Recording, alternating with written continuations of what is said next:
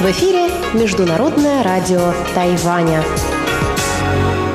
Здравствуйте, дорогие друзья! Вы слушаете Международное радио Тайваня. В студии у микрофона Чечена Кулар. Сегодня 18 декабря, пятница. А это значит, что в ближайшее время на волнах МРТ вы услышите выпуск главных новостей и тематические передачи.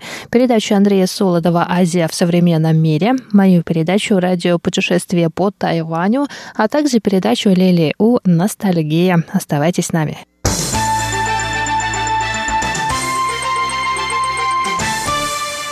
А теперь к новостям. Пресс-секретарь Министерства иностранных дел Китайской Республики Тайвань Джоан Оу сообщила сегодня, что министр иностранных дел Тайваня Джозеф У был обеспокоен новостью о заболевании коронавирусной инфекцией президента Франции Эммануэля Макрона.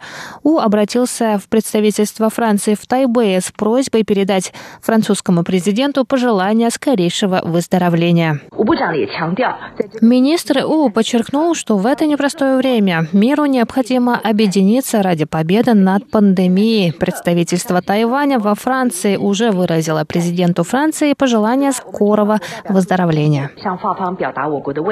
Джоан Оу добавила, что отношения между Тайванем и Францией становятся ближе. В числе недавних событий в тайваньско-французских отношениях она отметила открытие нового офиса тайваньского представительства в городе Экс-Ан-Провансе, а также напомнила о выставке стажировок стажировок во Франции для тайваньской молодежи, которые обе страны совместно провели в ноябре этого года на Тайване.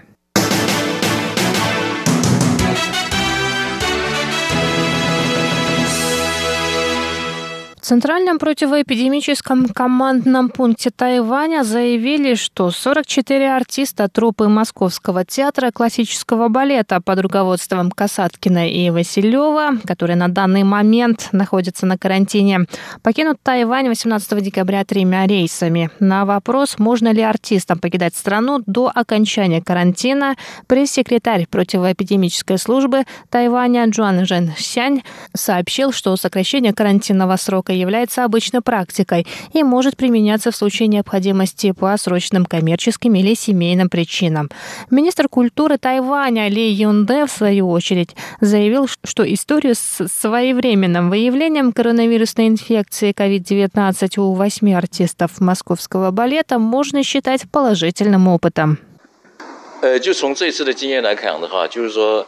Этот опыт показал, что карантин не может обеспечить абсолютную безопасность. Поэтому в период самонаблюдения после окончания карантина необходимо принять следующие меры.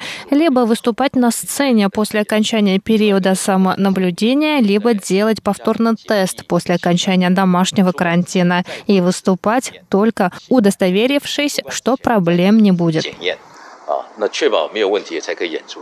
12 выступлений, прибывшие на Тайвань с гастролями балетной группы Московского театра классического балета, были отменены после того, как у восьмерых артистов труппы была диагностирована коронавирусная инфекция COVID-19. Об этом сообщила 17 декабря приглашающая сторона UDN Fun Life.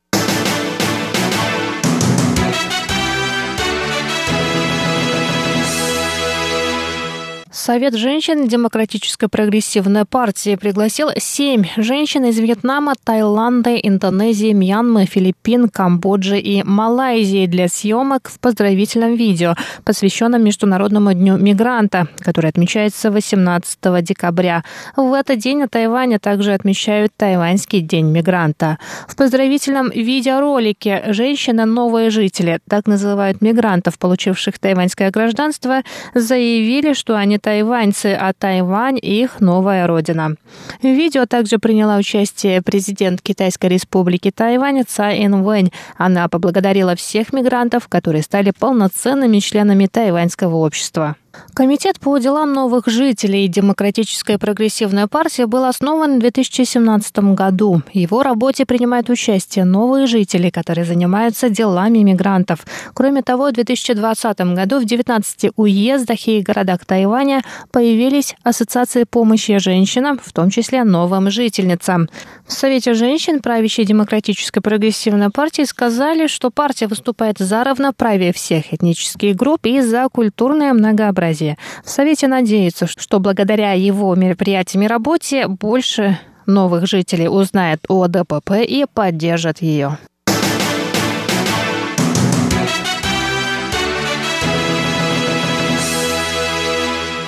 78 конгрессменов Соединенных Штатов Америки написали совместное письмо государственному секретарю США Майку Помпео с призывом переименовать Тайбэйское культурно-экономическое представительство в США. По их мнению, отношения США с Тайванем не ограничиваются Тайбэем, поэтому необходимо переименовать представительство в Тайваньское.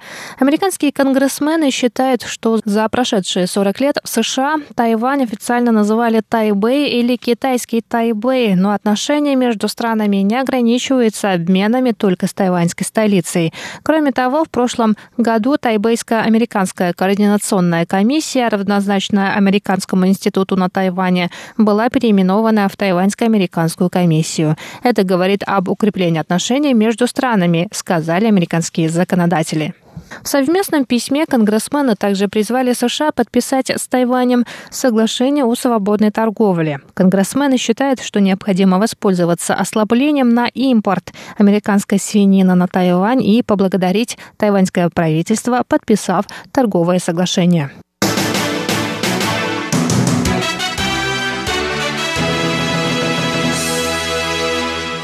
Правительство Индонезии призвало вчера, 17 декабря, власти Тайваня пересмотреть решение о запрете на въезд индонезийских трудовых мигрантов, принятое на неопределенный срок. Власти Индонезии заявили, что они начали проверку в отношении рекрутинговых компаний, которые отправляют трудовых мигрантов на Тайвань. Ранее Центральный противоэпидемический командный пункт сообщил, что власти Тайваня вводят запрет на въезд трудовых мигрантов из Индонезии из-за большого числа зараженных.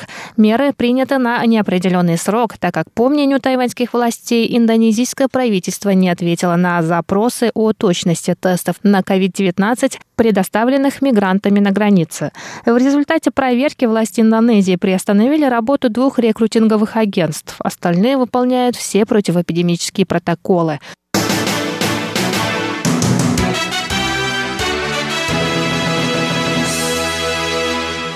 Это были главные новости 18 декабря. Выпуск новостей подготовила Чечена Кулар. Я с вами еще не прощаюсь. Оставайтесь на волнах Международного радио Тайваня.